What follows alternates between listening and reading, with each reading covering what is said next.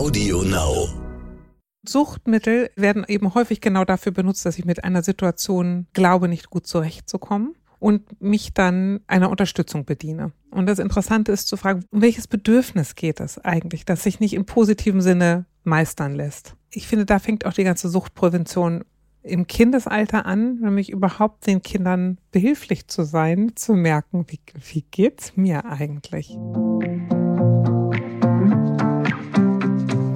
Hallo und herzlich willkommen zu einer neuen Folge von Elterngespräch Eure Fragen, dem Podcast-Talk von Eltern für Eltern. Mein Name ist Julia Schmidt-Jorzig. Ich habe selbst drei Kinder und jeden Tag neue Fragen. Heute an Elke Schicke. Ihr kennt sie alle und offensichtlich kommt sehr gut an, dass Elke zweimal im Monat zu mir kommt. Die Zahlen sind nämlich nochmal nach oben gegangen, liebe Juhu. Elke. Deinetwegen, Na, weil alle dich so lieb haben. Ho hoffentlich unseretwegen. Unseretwegen. Und hoffentlich nicht, weil alles schlimmer wird. Ja, genau. nee, das hoffe ich nämlich auch, genau. Ich dachte, wir fangen jetzt einfach mal direkt an. Dieses ganze, wir wissen ja, wie es geht. Wir haben jetzt eine Mail ja. und die wolltest du unbedingt machen. Und ja, deswegen, genau. genau. deswegen lese ich sie vor. Also wir, wir kriegen ja immer ganz viele Mails, es ist total schwer, da irgendwie aus, rauszufiltern, äh, was sagen. Und dann schicke ich die Elke und wir machen dann so ein Potpourri von Dingen, wo wir beide finden, dazu das steht für viele Fragen. Und daraus kann man was machen. Ich lese vor. Hallo Julia und Elke. Ich liebe euren Podca Podcast, vor allem weil er die Theorie und die Praxis in der Erziehung und Familie so wunderbar vereint. Könnt ihr vielleicht das Thema Suchtveranlagung in Klammern, wahrscheinlich gibt es ein passenderes Wort in der Fachsprache dafür machen, bei, äh, bei Kindern einmal thematisieren. Zu meiner Situation. Mein Sohn ist im Kindergartenalter und seit kurzem leben wir als Familie getrennt. Ich habe mich von meinem Mann nach vielen, vielen Jahren getrennt, hauptsächlich weil er suchtkrank ist. Klammer auf, Kokain, wenn diese Droge aber nicht verfügbar ist, weicht er auch auf andere Drogen wie zum Beispiel Alkohol aus. Und ich irgendwann keine Kraft und Liebe, geschweige denn Geld mehr hatte, um diese zu begleiten. Er ist seit einigen Jahren in Therapie deswegen, aber hat leider immer mal wieder Rückfälle. Momentan scheint es ihm soweit ganz gut zu gehen. Aufgrund der Trennung ist er aber natürlich auch wieder gefährdet, einen Rückfall zu erleiden und es bleibt abzuwarten, wie er damit umgeht. Mein Sohn sieht seinen Vater aktuell jedes zweite Wochenende mit einer Übernachtung. Die Beziehung zwischen den beiden ist und war schon immer freundschaftlich. Er war schon immer eher freundschaftlich. Erziehung und damit einhergehende Konflikte überfordern meinen Mann schnell. Daher kam es leider nie dazu, dass er die Vaterrolle eingenommen hat. Die Beziehung zwischen Vater und Sohn hat sich seit der Trennung enorm verbessert. Vor der Trennung lehnte unser Sohn seinen Vater oft ab, wollte mit ihm oft nicht zusammen sein. Mein Sohn freut sich nun auf die Besuche beim Papa und ist gerne dort. Natürlich wird er dort auch jedes Mal mit Geschenken, Süßigkeiten, Ausflügen und so weiter überschüttet, was es zu Hause so selten gibt. Nun zum eigentlichen Thema. Letztens war ich bei einem Trennungsgespräch, Trennungsberatungsgespräch und im Nebensatz sagte der Therapeut, dass man dann später bei meinem Sohn auch aufpassen müsse, dass er nicht auch suchtkrank wird. Beziehung und er zum Beispiel im Teenageralter erst gar keine Drogen ausprobieren sollte. Ich weiß, das Thema scheint noch weit weg, aber es lässt mich seitdem nicht mehr los und ich muss immer wieder daran denken. Natürlich habe ich Angst und will so gut wie möglich verhindern, dass mein Sohn später auch suchtkrank wird. Was speziell sollte ich in Bezug sollte ich in Bezug dessen beachten? Besteht jetzt schon eine Veranlagung und inwieweit und vor allem wann sollten, sollte ich bzw. wir als Eltern unseren Sohn aufklären, was für ein Problem der Papa hat? Habt ihr hierzu Denkanstöße. Vielen Dank schon mal vorab, liebe Grüße.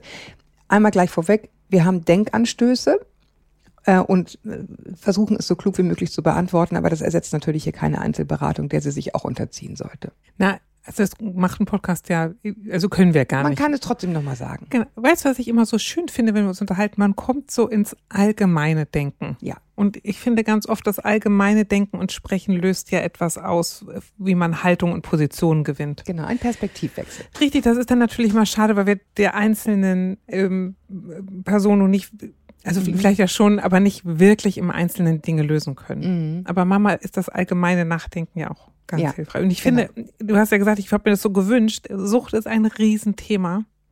Und weil es so verbreitet ist oder warum? Oder weil es einfach ein, also ich meine, klar, es ist ein Riesenthema, aber warum ist es dir, warum hast du das Gefühl, wir sollten es unbedingt machen? Weil ähm, Jetzt ist, hat sie gesagt, der Vater ist kokainsüchtig, aber weil ich finde es total unterschätzt wird, welche Auswirkungen auch dieser ganz normale, in Anführungsstrichen, Alkoholmissbrauch mhm. auf Familien hat und was das für einen Wahnsinnsrattenschwanz nach sich zieht in der Frage, nicht nur wie ist das Einzelschicksal, sondern was bedeutet es für alle in der Familie, für deren. Leistungsfähigkeit, für deren Beziehungsfähigkeit, für deren mhm. Konzept von Glück, Selbstfürsorge, Stolz, für eigentlich für alles. Mhm. Und ich habe in der Praxis so oft Leute, die aus ähm, Familien kommen mit Suchtproblematik und es begleitet die Kinder ein Leben lang. Hm, das wird die Mutter nicht gerne hören. Nee, das ja. äh, äh sage ich mal so, es muss die Leute nicht ein Leben lang begleiten. Also man, mhm, ne, das, deswegen das, besprechen wir es ja. Genau, mhm. aber ich finde, man muss dem wirklich Aufmerksamkeit widmen. Mhm. Und ich mhm. finde, es ist ein wirklich unterbelichtetes Thema, insbesondere wenn man mal guckt. Also jetzt sind wir alle ganz heiß darauf zu überlegen, wie wir mit unserem Handy süchtig sind und so, ne? Mhm. Aber Alkohol ist, finde ich, echt unterbewertet, weil es auch so einen hohen gesellschaftlichen Akzeptanzwert hat. Mhm. Und ich finde, da dürfte man jetzt ohne äh, Panik ja. zu machen, aber da dürften alle aufmerksamer werden und vorsichtiger sein. Ja, ich meine, also alle, die uns länger zuhören, die wissen, dass ich eh mit diesem Ach, immer locker bleiben, eh nicht mhm. so ein großer Freund bin, ne? weil ich ähm, genau wie du der Auffassung bin, es lohnt sich schon, sich sehr viel Gedanken zu machen. Ja. Und, und sich zu überlegen, wie kann ich das verhindern. Deswegen findet man nicht immer eine Lösung, aber ich finde, es ist schon ein riesengroßer Fortschritt unserer Zeit, unserer Elternzeit, also unserer Zeit als Eltern in dieser Epoche, dass wir uns überhaupt mal hinterfragen und fragen, wie können wir es besser machen. Ja. Ähm, das ist schon ein totales Prä. Aber zu diesem speziellen Fall, ich muss echt sagen, da musst du jetzt was sagen, weil ich bin echt, ich, ich weiß es einfach nicht. Also ich glaube, was, so, was man erstmal wissen könnte, ist, dass äh, Sucht tatsächlich eine genetische Komponente hat. Mhm. Das ist jetzt nicht so, wie wenn meine Eltern beide braune Haare haben, kriege ich auch braune Haare und wenn mhm. meine Mutter. Aber es gibt eine Veranlagung. Aber es gibt eine Veranlagung, eben, das ist gar nicht so exakt und genau erforscht, aber es gibt auf jeden Fall eine genetische mhm. Vorbelastung. Mhm. Und zu der genetischen Vorbelastung kommt natürlich, das haben wir ja auch schon öfter besprochen, dass Kinder Supermodelllerner sind. Mhm. Und wenn man sagt, ähm, also es gibt, also erstmal ich bleibe jetzt mal bei Alkoholismus und Sucht, das mhm. ist eine Erkrankung. Und das, glaube ich, wird auch häufig unterschätzt, dass man sagt, na, die sollen sich einfach mal in den Griff kriegen. Das ist eine Frage ja. der Selbstdisziplin. Ne? Mhm. Und das ist es eben nicht. Das ist es zu einem bestimmten Ausmaß, aber wenn es sich zu einer Erkrankung ausgewachsen hat, dann ist es nicht umsonst etwas, was die Krankenkasse bezahlt. Mhm. Und die zahlt eigentlich nichts, Klammer auf, Klammer zu. Aber es ist in seinen Anfängen sicherlich eine fehlgeleitete Problemlösestrategie. Mhm. Ja, das wissen wir alle. Also ne? ich weiß, ich kann den Kummer nicht ertragen, also trinke ich, das löst das Problem für den genau. Moment. Und mhm. Suchtmittel, die wirken ja unterschiedlich. Die einen hypen mich, die anderen bringen mich runter. Aber Suchtmittel werden eben häufig genau dafür benutzt, dass ich mit einer Situation glaube, nicht gut zurechtzukommen und mich dann ähm, einer Unterstützung bediene. Mhm. Und das Interessante ist zu fragen, wo, was wird da eigentlich unterstützt? Das Runterfahren funktioniert nicht, das Hochfahren nicht, das sozial locker sein, mhm. mutig sein, das was auch immer. Das ist ein Kokainproblem, ne? Genau, aber da nochmal zu gucken, um welches, um welches Bedürfnis geht es eigentlich, dass ich nicht richtig, ähm, was heißt richtig, aber dass sich nicht im positiven Sinne meistern lässt. Mhm. Und ich finde, da fängt auch die ganze Suchtprävention im Kindesalter an, nämlich überhaupt den Kindern behilflich zu sein, zu merken, wie, wie geht's mir eigentlich? Ja. ja. Was ist das Gefühl, das ich da habe?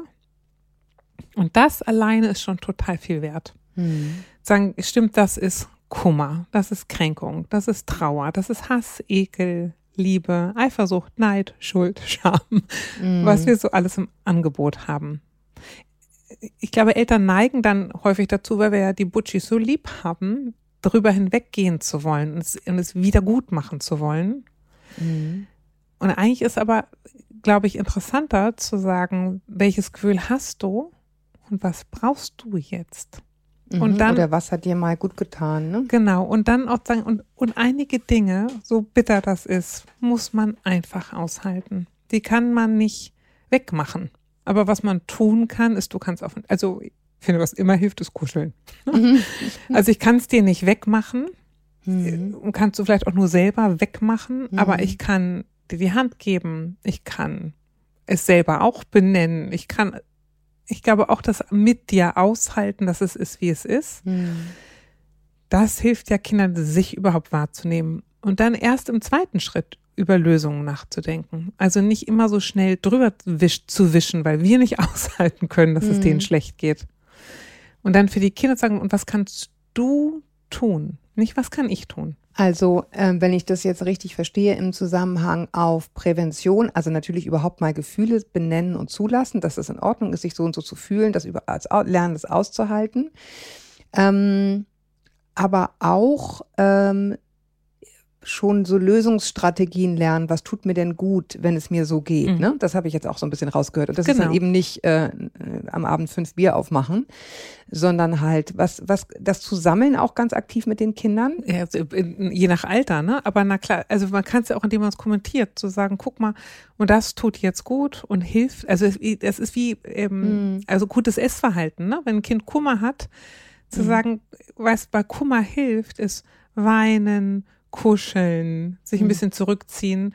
Und ganz ehrlich, Pugilein, fünf Gummibärchen helfen gar nicht. Das ist nicht die richtige. Also mir schon. naja, aber weißt du, das geht, also Sucht hat ja nicht immer nur, ja, wenn ja, wir ja, nur Suchtmittel in den Blick nehmen, sondern es geht ja eigentlich immer um die Frage, wie lernen Kinder ähm, Selbstkenntnis und Selbstermächtigung. Ja, aber das ist, ähm, also guck mal, Schokolein, fünf Gummibärchen helfen gar nicht. Mhm. Ist ja schon, ich sag dir, wie du dich fühlst, ein bisschen. Wenn man, also wenn man jetzt ganz klein, klein machen will. Ne? Ich finde, häufig ist es auch so, da habe ich auch neulich mit einer Frau drüber gesprochen, ähm, als es um Instagram ging und Essstörungen, ne? mhm. ne? mit einer ähm, Frau, die sich damit äh, als Forscherin befasst. Und äh, ich, es kann ja auch sein, ähm, ist es jetzt besser?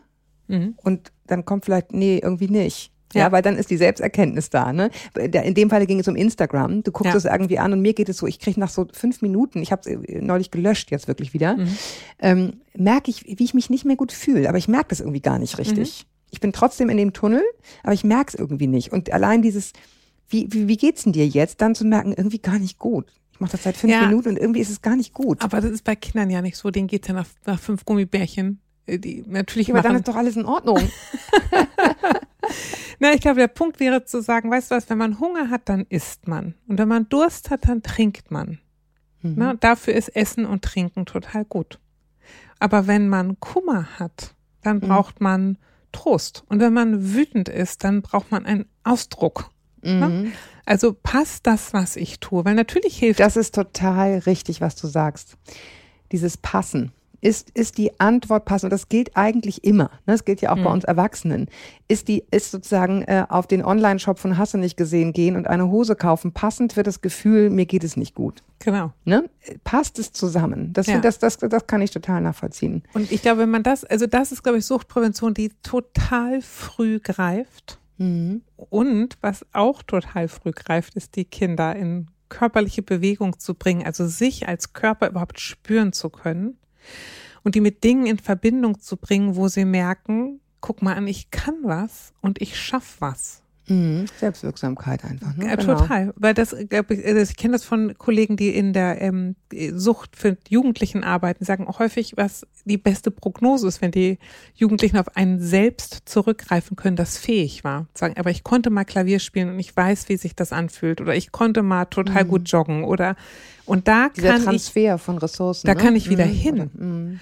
Mhm. Wenn das aber sagt, ich übertreibe jetzt mal, ne? Wenn mhm. du so ein Kind hast, das beständig eigentlich nur konsumiert und von den Eltern zugeschüttet wird und dann zockt mhm.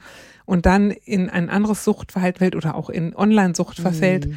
dann ist ja die Frage, was ist denn meine Grundeinstellung? Also wohin soll ich denn, wo mhm. soll ich überhaupt wieder anpacken und sagen, das bin doch ich, das kann doch ich. Mhm.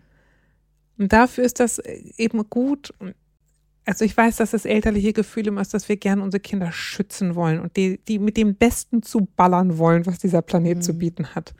Und dass es Mama aber auch gut tut, die Kinder ihren eigenen Krempel durchackern zu lassen mhm. oder die, also auch der Mühsal auszusetzen, sich Dinge selber zu erarbeiten. Weil das eben Selbstwirksamkeitsgefühle. Und weil es stark macht. Ja. Weil es auch etwas von ich kann das. Und das emotionale gehalten werden ist davon unbenommen. Ne? Also du kannst ja ein Kind emotional halten und sagen, ich bin immer da. Ja. Trotzdem musst du da jetzt durch. Ne? Also genau. ja, manchmal ist es auch nur das Fahrradfahren zum Kieferorthopäden alleine. Also aber mal, in der Tat, das macht schon einen Unterschied, diese Ebene. Du kannst sagen, ich habe dich lieb, aber du musst jetzt trotzdem im Regen dahin fahren. Das nee, ist das gar kein Aber. Ich habe dich lieb und. Genau. Und. Weil ich dich lieb habe. Musst du jetzt im Regen dahin Nein, fahren? Nein, lass ich dich diese Erfahrung machen und lass ich dich Lösungen finden. Ja. Und das geht überhaupt nicht darum, dich im Stich zu lassen, dich zu bestrafen oder dich alleine zu lassen. Aber dafür brauchen wir eben die Möglichkeit, uns kennenzulernen und die Möglichkeit, Dinge zu überwinden. Also geht nicht darum, Mhm. Kinder einfach äh, für nix und wieder nichts irgendwelchem Ungemach auszusetzen. Nee, nee, nee, nee, nee. Ich Weil glaube, das versteht jeder, stärker der macht, zuhört. Hört. Ja, ne? genau. So in der, neben dieses Johanna Hara-mäßig, ne? Hat uns allen noch nicht geschadet, diese Hebamme, die dieses Dritte so. Reich-Buch Ach geschrieben so, ja, hat, so genau. mit den Lungen was die, ja, und so weiter. Nee, aber es schadet eben. Und es, also Genau, es das schadet, wenn schadet. ich zu viel, mich durch zu viel durchbeißen muss, für das ich nicht ausgestattet bin. Das ist einfach eine Überforderung und Punkt. Mhm. Aber Kinder sind robust und fähig und total in der Lage, Lösungen zu finden und die darin zu unterstützen. Finde, lerne dich kennen, lerne deine Lösungen kennen und auch den einen, sage ich mal, einen Rahmen mitzugeben, in dem die lernen können, das ist richtig und das ist falsch, um auch später Verhalten bewerten zu können. Weil es ja in Suchtprävention es mal gerade im Mhm. Teenageralter ganz viel um Gruppendruck geht und ganz viel um alle machen das und Ja, genau. Und dann dieses Gefühl, wie fühle ich mich denn jetzt eigentlich gerade dabei, wenn jetzt gerade der Spaß ist, irgendwie Hardcore-Pornos anzugucken, ja? genau. Äh, dann fühle ich mich, wenn ich mich scheiße fühle, dann darf ich das sagen. Das ist genau das Training, was du meinst. Ja. Ne? Wenn ich das aus der Kindheit kenne, ich darf das sagen, dann kann ich mich auch trauen, das da zu sagen. Ne? Ja. Ähm, aber ich würde hier gerne noch mal einen weiteren Aspekt. Ich meine, das eine ist ja, ne, wie, wie kann ich dieses Kind stärken? Mhm. Aber das Kind ist ja nun zweit, jedes zweite Wochenende bei dem Vater. Mhm. Das ist ja ein Punkt, der wird, der steht hier komischerweise gar nicht so richtig drin. Ich glaube, ich habe verstanden, dass das, dass er jedes zweite Wochenende ganz, ganz gut macht. Also wie Mhm. halt viele Mhm. Trennungskinder das dann manchmal erleben, dass jedes zweite Wochenende Halligalli ist. Okay. Ich glaube, der, also ich will noch auf einen wichtigen anderen Punkt zu sprechen kommen in der Suchtprävention. Das ist nämlich genau ähm, der Hauptfaktor in Kindererziehung ist ja Bindungsqualität. Also wie gut weiß ich, ich bin bei dir gut aufgehoben. Mhm. Und wenn wir das in den Kindern verankern können, sagen, du bist hier gut aufgehoben, hast eine Orientierung und mit dem gut aufgehobenen Orientierung kannst du in die Welt hinaus. Und dann kannst du auch so eine Erfahrung. Dann kannst du auch so eine Erfahrung machen. Genau. Ähm, und, und, dann ist der Vater ein Einflussfaktor im Leben dieses Kindes, Mhm. der nun mal so da ist. Ich würde das, die Frage, sie fragt ja auch, wann man das thematisieren kann mit dem ja, Kind. Ne? ja, habe ich auch gerade nochmal gelesen. Und Mhm. ich glaube, das würde ich mit Kleinkindern gar nicht machen, weil sie das überhaupt nicht gut verstehen. Also das können die Nee, gar so nicht klein nicht, aber sie fragt konzeptualisieren. ja, wann ist denn das Alter? Ja, ich glaube, es ist dann das Alter, wenn die Kinder selber anfangen zu konsumieren. Also, und zwar mit Suchtmitteln in Kontakt zu kommen. Mhm, Falls dann, mal gucken, wie es dem Vater dann geht. mhm. Und ich finde, wenn der Vater auf dem Pfad der Gesundung bleibt und in Selbstreflexion kommt und, ich sag mal, in der therapeutischen Begegnung ja auch sein eigenes Bindungs- und Problemlösehalten, Mhm. Verhalten äh, reflektieren wird, dann finde ich, dürfte man das dem Vater als Aufgabe geben. Sagen, das, Mhm. na, das ist Wer weiß, wozu das gut ist übrigens, ne? Denke ich gerade so Ja. aus dem Bauchgefühl. Also eine Frage von, das, wie will er das mit seinem Sohn thematisieren und wann? Das kann man, wenn, ich weiß nicht, wie gut die Eltern im Gespräch sind, durchaus auch zusammen besprechen, und sagen, was ist meine Informationshoheit und was ist deine Informationshoheit? Das finde ich total gut. Und das wenn- stärkt dir auch als Elternpaar, ne? Genau. Hm. Aber wenn der, also sollte der Vater jetzt komplett abrutschen Ja, und die Frage ist, warum, warum ist Papa nie da? Warum ist Genau, er komisch? das, warum? genau. Na, ich glaube, dann muss man natürlich andere Erklärungsmuster für das Kind finden. Mhm. Na, und sagen, äh, was ist eine kindgerechte Beschreibung von dem, was da passiert? Ja. Und ich sag mal, in Ansätzen kennen wir das von seit wir klein sind, dass wir Dinge nicht aufhören können. Ne? Wie Insta oder wie Fernsehen Mhm. gucken, weil sie einfach dann doch so toll sind. Mhm. Und wir verstehen aber natürlich auch, dass das irgendwie doof ist. Mhm. Aber das, ich, Naja, aber das ist ja der, der Unterschied in der Definition von Sucht. Bei Sucht kannst du eben gar nicht Ja. mehr aufhören und wir können sagen so, ah, jetzt kommt noch ein Stück Ja. und dann ist auch gut, ne? So, das ist eben der Unterschied. Ich will noch mal eine Sache sagen. Ich will eine Riesenlanze für diese Mutter brechen. Ne, weil das ist total rührend, dass die sich irgendwie, also um dieses Kind Gedanken macht. Richtig auch, nicht nur rührend, das klingt Ja. so doof, als wäre es irgendwie dümmlich. Es ist, es ist total toll. Aber ich finde, sie hat eine Top-Entscheidung getroffen. Ich finde, dass Ja. sie sehr respektvoll über diesen Vater schreibt. Also sie schreibt, was ist. Ähm, das ist, das ist richtig, richtig gut, dass sie das einschätzen kann, wozu er in der Lage ist und wozu nicht. Und das klingt überhaupt nicht hämisch. Ne? Das ist einfach nur eine Analyse der Situation. Das wird sehr helfen, das wird auch dem Kind sehr helfen, dass sie das so klar trennen kann. Und ich finde toll, dass sie eben einen Raum geschaffen hat für das Kind, in dem das kein Thema ist, in dem sie sich getrennt hat. und ich finde Und auch, für sich selbst übrigens auch. Ja, und ich finde, das ist natürlich immer schwer, wenn am Wochenende total viel los ist und tolle Sachen gemacht werden und man Mhm, selber dann macht auch. dann den schnöden Alltag. Dazu will ich noch mal sagen, liebe Mami, mhm. die Kinder wissen den schnöden Alltag total zu schätzen und mhm. finden den richtig gut. Mhm. Und die meisten, also ich jetzt weiß sicherlich nicht alle, aber die allermeisten Kinder, die man fragt, willst du lieber einen ganzen Tag im Freizeitpark verbringen oder die Woche Normalität haben, würden auch sagen, na klar, das merken na klar, Freizeitpark würden die nein, das sagen, oder? Nein, das, das wissen die schon zu schätzen und die kennen, die wissen, was eine Ausnahme ist. Ja. Und die wissen diese Sicherheit ja, ja, sehr zu schätzen. Das ist so wie Lieblingsessen, ne? Willst du jeden Tag von deinem Lieblingsessen nee. essen? Nein, dann ist es das nicht mehr. Genau, und sich davon nicht so unter Druck setzen zu lassen. Ja. Na, ich kann das verstehen, dass das Mama echt an. Ja, zumal man meistens dann ein, äh, ein fiebriges, äh, völlig überreiztes Kind zurückkriegt, so, ne, was dann irgendwie zu viel, zu viel erlebt hat. Genau, aber sagen wir so, das Kind erlebt es und es hat dann eine schöne Zeit und es hat dieselbe schöne Zeit bei mir und ich darf mir deswegen trotzdem auch am Wochenende mal gönnen, auf den Putz zu hauen mit dem Kind. Ne? Ja.